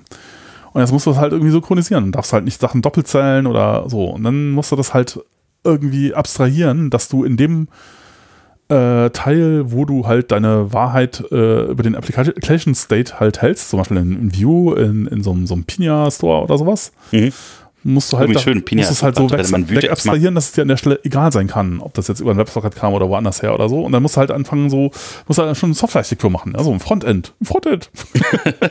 oh nein. So, die meisten wer Leute so im Backend schon nicht so richtig hin. Und äh, wer macht das denn sauber? Äh, ja? Pina war ein guter Seite, das ist nämlich für einen Superstore, der, ich finde den auch sehr viel angenehmer zu schreiben als Vuex, ja. ähm, den also, man für Vue.js nehmen kann, ja ja, gefällt, gefällt mir auch sehr gut, aber äh, tatsächlich irgendwie, manchmal habe ich auch so Dinge, wo ich denke so, oh, okay, irgendwie der Zustand ist jetzt aber nicht, warum steht denn da, da ist irgendwas übrig geblieben und da ist irgendwas inkonsistent, wie ist das denn passiert? Das kann ja jetzt eigentlich gar nicht sein. Und es ist schon nicht, es ist schon so ein bisschen hakelig und ähm, man muss halt darüber nachdenken und das ist alles nicht mehr so einfach. Also das ist, äh, hätte ich jetzt gar nicht so erwartet, dass das so kompliziert auch ist irgendwie. Also, aber es ist halt irgendwie, ist halt tatsächlich ein. Also ich habe ehrlich gesagt auch State immer noch nicht so genau verstanden. Also, weil es ist irgendwas, irgendeine Wahrheit hat irgendwer in der Hand und der hat den Ball nicht in die richtige Stelle geschmissen und die Frage ist, wer sammelt denn alle Bälle ein, um hinterher die wieder weiter zu verteilen? Also irgendwie so. Das ist so ein bisschen dumm. Ja, ja, es ist halt das, woraus quasi dann, dann das, was du von der Applikation siehst, gerendert wird. Und wenn sich das ändert, sollte ja. es halt. Ja, es ist Single Source of Truth. Also wer, wer, genau. wer, wer, weiß das denn überhaupt? Manche Leute rendern ja irgendwas, obwohl es gar nicht stimmt. ja. ja. Was auch nicht immer falsch sein muss, vielleicht. Also ja. vielleicht muss man auch manchmal da gucken, was ist denn wichtiger, dass man lange wartet, bis man weiß, was war es. Nö, man kann ja auch einfach dann so tun, als wüsste man genau. schon. Ja, ja, dann, ja, ja, ja, genau. Und das stimmt ja vielleicht oft auch. Aber vielleicht ja manchmal auch nicht. Und was macht man denn dann? Und so, und ja, ja, ja. Ja, aber es wird halt schnell, es wird halt schnell kompliziert. Und ähm, genau, also das fand ich schon äh, ja so ein bisschen, also hätte ich jetzt nicht so erwartet, dass es so schlimm ist. Und dann eine andere Geschichte, die halt auch äh, dann irgendwann, äh, ich hätte nicht erwartet, dass es so leicht äh, ist, äh, irgendwie po äh, äh Polling zu verwenden. Also jetzt mit HTMX zum Beispiel ist es halt super easy irgendwie, äh, weil, also ich meine, was ich früher halt so gedacht hatte, so, oh, Pollen, oh mein Gott, also einmal, das macht viel Last auf dem Server, weil du pollst ja die ganze Zeit, ne? Wenn jetzt viele Leute auf deiner Seite sind, dann pollen die die ganze Zeit, super, super toll, irgendwie habe ich irgendwie viel mehr Requests eigentlich, eigentlich bräuchte und so. Da muss ich dafür sicherstellen, muss ich irgendwie sicherstellen, dass das JavaScript auch irgendwann aufhört zu pollen. Ja, vielleicht. und in der letzten Unterhaltung darüber sagt er, ah, pollen, das will man überhaupt nicht machen, total genau. furchtbar und so. Ja, ja, ja, aber habe ich jetzt inzwischen dann doch, glaube ich, meine Meinung geändert, weil wenn man das halt so einfach hinschreiben kann wie in HTMX, wo man schreibt halt every Second. two seconds mhm. oder so, schreibt man ein Attribut, das war's. Mehr macht man gar nicht. Und auf der Serverseite äh, schickt man halt, wenn man, also man kontrolliert es von der Serverseite aus und nicht von der JavaScript-Seite aus. Mhm. Und von der Serverseite aus schickt man halt so, so einen Statuscode 286 zurück, so irgendwie, ich weiß nicht, der heißt irgendwie auch sowas wie Stop-Polling oder sowas. Mhm. Und dann hört es einfach auf. Und in dem Stop-Polling steht auch drin, wie lange, glaube ich sogar, ne? Ja, kann man alles irgendwie setzen man kann halt auch über Ja, clevererweise, ich glaube, wenn, wenn du einen bestimmten Code machst, also ich glaube 419 kann das auch sein, dass man dann sagt, so, hey, hör auf jetzt, für sonst wie lange, sonst wirst du gebannt oder so. 4, wie hieß er, der Client hat irgendwas falsch gemacht, ich weiß es nicht so genau, keine Ahnung, aber ja, man kann da auf jeden Fall viel machen und ähm, man kann sogar das halt einfach so machen, dass man das Element, was halt pollt oder so, einfach austauscht mit Auto, im Auto-HTML und dann kann man einfach das Poll-Ding wegnehmen. Also ja. 19 ist der Authentication Timeout. Und, und sobald jemand auf irgendwas anderes draufdrückt, kann man out of band aber das Pollen ja wieder aktivieren und so. Das heißt, mhm. also eigentlich für ganz viele Fälle, wo man halt mal eine Zeit lang irgendwie so Live-Updates oder so braucht auf einer Seite, mhm. kann man das mit Polling relativ schmerzfrei machen. Und das war mir vorher nicht so klar. Da hätte ich gedacht, oh Mann, das ist halt alles ganz furchtbar. Und äh, da würde ich jetzt sagen, eben ähm, über die, äh, aus der HTMX-Erfahrung heraus, würde ich sagen, also das ist gar nicht so schlimm. Das geht eigentlich relativ gut. Und der Riesenvorteil ist halt, es ist komplett stateless. Äh, es funktioniert mit äh, irgendwie mhm. uralten, es funktioniert mit dem ganzen Standardkram, den man halt so verwendet. Braucht nicht irgendwie äh, SGI oder Django Channels oder sonst irgendwas. Es funktioniert mit dem ganz normalen also doch einfach Stack, den man hat. Machen. Ja. Und dann, äh, ja. Vielleicht doch liver, als man denkt. Also ja. da ist jetzt nur die Frage halt, ähm, wenn man viele Clients hat, die einen pollen wollen, ist das vielleicht dann doch doof. Ja, aber man hat das ja unter Kontrolle. Wenn du sagst, okay, das ist mir jetzt, das ist mir jetzt zu viel, dann sagst du halt, okay, dann poll ich halt nicht jede Sekunde, sondern nur alle zwei Sekunden hast du schon die Last um die Hälfte gesenkt. Ja gut, aber ja, ist halt die Frage, wenn trotzdem eine Million Leute alle zwei Sekunden fragen, ist vielleicht doof, weil es so viele auf einmal sind. Aber kannst ja dann irgendwann mehr Server kaufen und kannst ja dann überlegen, was du machst. Ne? Ja, okay, aber genau, aber das ist halt dann, man weiß dann, an welcher Linie des Problems, an welcher Achse man sich dann abarbeiten kann. Ja, also das war, das war schon so ein bisschen, also wenn ich mit dem Wissen von jetzt, würde ich das nicht nochmal mit wegzocken. Aber jetzt habe ich es halt schon gemacht. Ne? Ja, weil ihr könnt ja sehen, wie Jochen es versucht hat. Das ist ja auch manchmal ganz amüsant. Ja. Dann hast du ja. hoffentlich noch einen Pick, äh, die ausgesucht. Ah, Picks, da machen wir jetzt Picks. Ja, gut. Ähm, ja, also mein, mein Pick äh, für diesmal wäre äh, Honsho. Honsho, ist das eine Insel? Äh, nee, das ist ähm, äh, die Hauptinsel. Ja. ich weiß gar nicht, wo der Name herkommt, ehrlich gesagt. Jetzt grübel ich da gerade. Äh, nee, das äh, ist, äh, es gibt in Ruby, in der Ruby-Welt gibt es ein Ding, das nennt sich Formen. Aha. Äh, ist da relativ populär und äh, Honshu ist das auf der Python, ist eine Python-Nachimplementation davon. Und das benutzt man, um äh, ein, äh, ein Proc-File äh, also zu, zu lesen und dann Dinge, die darin stehen, zu starten und zu stoppen. Äh, also quasi, wenn man jetzt äh, sowas, man kennt das vielleicht mit Docker Compose, ne? Docker Compose äh, minus F, irgendeine Config, YAML Config äh, up und down und so, dann passiert mhm. auch sowas, dann werden alle die Dinger hochgefahren, alle wieder runtergefahren oder so. Also alle Docker-Container, die in der Compose halt genau. ja. Jetzt, jetzt möchte man aber vielleicht zum Beispiel, wenn man äh, irgendwie ähm, so, so wie ich äh, Docker, Docker ganz so, äh, nicht, ja, wie drücke ich das jetzt aus? Kann das mal weg. Wenn nicht so gut, nicht so gut findet, äh, nicht so gut, eher so Mittel findet, äh, dann ähm, und das nicht verwenden möchte. Und dann ich hätte ja schon diese Funktion gerne, dass ich halt mein komplettes System, das ich zum Entwickeln so brauche, einmal hochfahre und einmal runterfahren kann. So, dann äh, kann man das halt in so einen POC-File reinschreiben, was man alles dafür hochfahren muss und runterfahren muss. Und dann nimmt man Honshu und sagt Honshu Start und dann passiert halt quasi genau das gleiche wie mit Docker Compose ab. Mhm, okay, cool. Und äh, ja, nur, dass es halt nicht Docker ist, sondern das sind einfach ganz normale Prozesse, die gestartet werden. Und Procfile hat halt auch den Format, diverse Hoster können das direkt lesen, Heroku kann das direkt lesen. Ähm, mhm, und so. Mhm. Dann, und dann kann man sich eine Konfiguration bauen und dann werden auf dem Rechner Sachen hoch und runter gefahren. Der, ich meine, der Nachteil ist natürlich, es ist nicht isoliert, der Vorteil ist natürlich, es ist nicht isoliert. Ja, ist halt, äh, ist halt, aber zum Beispiel ein Pattern, was ich halt in letzter Zeit irgendwie, wenn ich meine Sachen mache, tatsächlich irgendwie viele Dinge, die ich halt so äh, äh, bezahlt äh, tue, da ist eigentlich seit, seit Jahren, ist halt immer Docker. Ja. Ähm, ist es besser geworden, ja. Davor war es mal eine Zeit lang Vagrant, ja, ja. Und, und VirtualBox und so, das war noch schrecklicher das als Docker. Ist ja. aber, aber Docker ist auch ziemlich schlimm. Und äh, das ist jetzt auch bezahlt übrigens, ne? Für Corporates muss man jetzt da richtig muss man, muss man Geld bezahlen, wobei die Grenzen sind halt so, dass da viele ja, nicht also, unbedingt runterfallen. Also große Corporates müssen das eigentlich machen. Ja, und wenn du so groß bist, dass du da runterfallst, dann, dann ist es, äh, genau, dann äh, Ja, wenn die Leute halt so nicht freiwillig für Open Source dann bereitstellen, dann ist das vielleicht schon ganz gut, dass sie zugezogen werden über ein Modell. Aber ja. Ja, aber genau, aber tatsächlich würde ich jetzt mal so sagen, also ähm, es geht schon viel Zeit dabei drauf. Äh, also bei mir jetzt, also, äh, dass ich äh, irgendwie Dinge, äh, also, also, morgens, wenn ich mich dran setze, ne, und dann so, ja, so irgendwie ist schon wieder einer von den Containern irgendwie gestorben oder so. Also ich muss halt regelmäßig Docker Desktop neu starten, ja. Ja, also ich verstehe und, auch nicht, warum Docker ab und zu mal einfach mal der Container runterfällt. Ja, oder ich, ich versuche ja. einen zu stoppen und es geht irgendwie nicht, es bleibt irgendwie hängen. Dann kill ich das irgendwie weg und dann manchmal geht's, manchmal geht's nicht.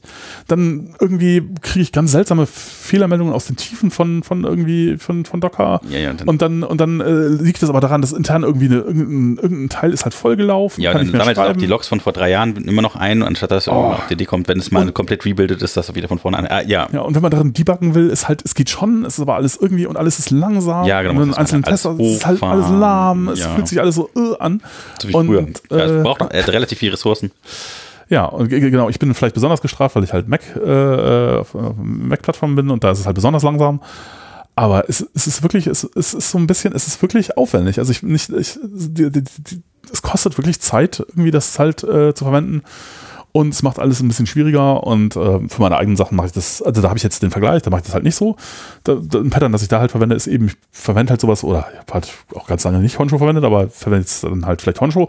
Und den einzigen, das, den Applikationsserver oder das Ding, an dem ich gerade entwickle, das starte ich dann halt in der IDE mit dem Debugger zum mhm, Beispiel. Und mhm. kann halt dann schön drin, drin debuggen. Ich kann, wenn ich auf einen Test ausführen klicke, dann ist es halt sofort sofort ausgeführt, ja. Und ich musste halt nicht erstmal zehn Sekunden warten, bis das irgendwie sich irgendwie in Docker reingetunnelt hat und dann da irgendwie eine hm, also Ja, ja, weil du erstmal alles die ganze Umgebung wieder bauen muss und so. Ja. ja. Hm. Und, äh, das funktioniert tatsächlich ziemlich gut, ist eine sehr angenehme Erfahrung, aber äh, ja, diesen, ja, ja, weiß auch nicht. Aber die Leute, also in, in Firmen ist es wohl offens offensichtlich inzwischen irgendwie verpflichtend, Docker zu nehmen. Naja. Ja, ah, klingt gut, also Handschuh. Ja. ja. Ähm, ich äh, wollte. Äh, äh, danke an, an Claudio für den Tipp, der hatte das ah, ja. Ah, cool.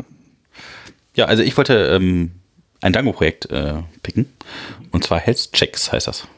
Oh, ja, ja, ja. Und das ist sehr cool. Also, das kann man selber hosten, einfach Health Checks und da irgendwie seine Applikation reinpacken. Das ist natürlich ganz wichtig, dass der Health Check ähm, Server auf dem gleichen Server läuft wie der Rest.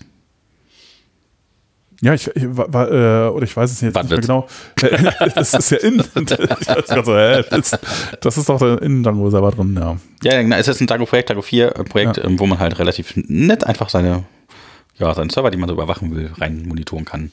Über ein ganz nettes kleines Frontend, alles äh, relativ modern gebaut und äh, Dango Postgres Python 3.8, glaube ich, und äh, hochfahren Web-Frontend benutzen, wie man das halt von anderen Tools kennt, aber self-hosted und äh, lightweight und äh, schick. Ja, cool, cool, cool. Muss ich ja. mir mal angucken, was das genau macht. Ich dachte, das ja, wäre jetzt irgendwie ein Ding, was man innerhalb von Django hat, wo man dann von außen fragen kann, ob da noch alles okay ist. Ja, also einfach so ein normales Health-Check-Ding, dass du halt einfach guckst, sind die Server, die du halt haben willst, sind die noch da oder nicht und was macht das denn da? Okay, also eher so ein Monitoring-Tool. Ja, ja, genau. Muss ich mal angucken, weiß ich nicht. Ja. Ja, ja dann, dann sind wir sind wir eigentlich, ne? Ja, sind wir durch. Dann ja. äh, vielen Dank, dass ihr wieder eingeschaltet habt. Ja, Bleibt uns gewogen, trotz der Werbung.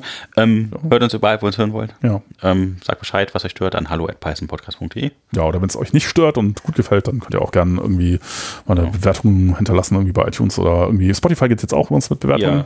Ja. Oh, ist, ich finde ja. das, find das, interessant. Ich habe letztens drauf geguckt, es sind ja auch nicht so viele, aber es ist halt äh, quasi sehr ähnlich zu den iTunes-Geschichten. Also es ist ja. auf jeden Fall konsistent. Das ist schon mal. Ein paar Leute finden es gut, ein paar Leute finden es doof. Ja, so ist ja. es halt. So kann man nichts gegen machen. Ja.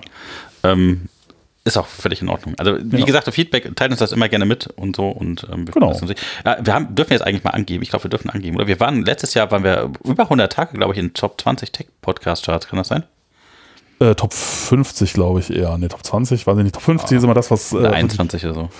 Äh, äh, ja, aber äh, relativ lang und jetzt, also dieses Jahr, ich weiß, ich guck mal, ich gerade drauf, aber ja, dieses Jahr eigentlich schon die ganze Zeit und ähm, ja. Ja, da ist so viel, vielleicht gibt es gar nicht mehr als 50, man weiß es nicht. Und ich, ich guck mal gerade, aber auf, auf Spotify sind es quasi jetzt gerade so 3000 Subscriber. Ja, und wie viel sind wir, ähm, welcher Platz sind wir gerade beim, beim Tech? Wäre das schon drüber. Und haben sie, glaube ich, gerade wieder rausgefallen. da, da. Ja, ja, lag bestimmt an der letzten Folge. ja, ich meine, ich, ich, weiß jetzt nicht, ob ich jetzt hier die, die, die Spotify-Plattform promoten möchte, weil ehrlich gesagt, das ist Nein, ein bisschen, äh, also die Spotify und Podcast ist jetzt irgendwie vielleicht gerade eine unglückliche Kombination. Also das ist ja ungefähr was, was, was wir so machen. ja. Oh je. Ist, ja, ist ja völlig verpönt, okay. Ich, Nein, ich, hast du das mitgekriegt, diese Joe Rogan-Geschichte? Und diesen, diese unsägliche Mail, die der Spotify-CEO geschrieben hat? Also die Mail habe ich nicht gelesen, ich habe nur gehört, dass es irgendeinen Stress gibt mit äh, Joe Rogan, den ich nicht höre. Und ähm, ja. dachten wir so, aha, okay, die Leute, äh, der hat irgendwelchen Scheiß erzählt und äh, Idioten, ja. einige Leute verlassen jetzt die Plattform, es ja. gibt diesen Aufschrei, bla bla bla, bla ist mir völlig egal. Nein, das ich, äh, weißt du was, ich bin okay. einer der wenigen Leute, die überhaupt kein Spotify haben. Ach so, okay. Ja. Ich weiß zwar auch nicht, warum unser Podcast da läuft. Ich glaube, jemand hatte die Idee, dass das unbedingt da drauf muss. Mir ist das Ding völlig egal. Ich höre meine Musik tatsächlich auf anderen Quellen. Also äh, auf Vinyl, falls du genau wissen willst. Aber boah, ja. So, du, du, ich meine, ja, dann, aha, der feine ja. Herr auf Vinyl. ja, so, also, ich, ich, mag das halt, wenn, wenn Python Code gut aussieht, aber okay, andere Leute hören halt Sachen auf Vinyl. Hm, hm. Ja, also ich habe aber so ein, so ein modernes System, damit kann ich mir auch jede digitale äh, Flak auf mein Vinyl schmeißen, wenn ich das muss. Ah, okay. Und dann kann ich sogar mit dem, mit dem, mit dem, auf dem Flap rumscratchen. Das muss ich demnächst mal mit einer Tonspur von dir ausprobieren. Egal, ah, auf okay. Ähm, bleibt uns gewogen. Jo. Bleibt wieder rein. Bis dann. Bis dann mal. Tschüss. Ciao.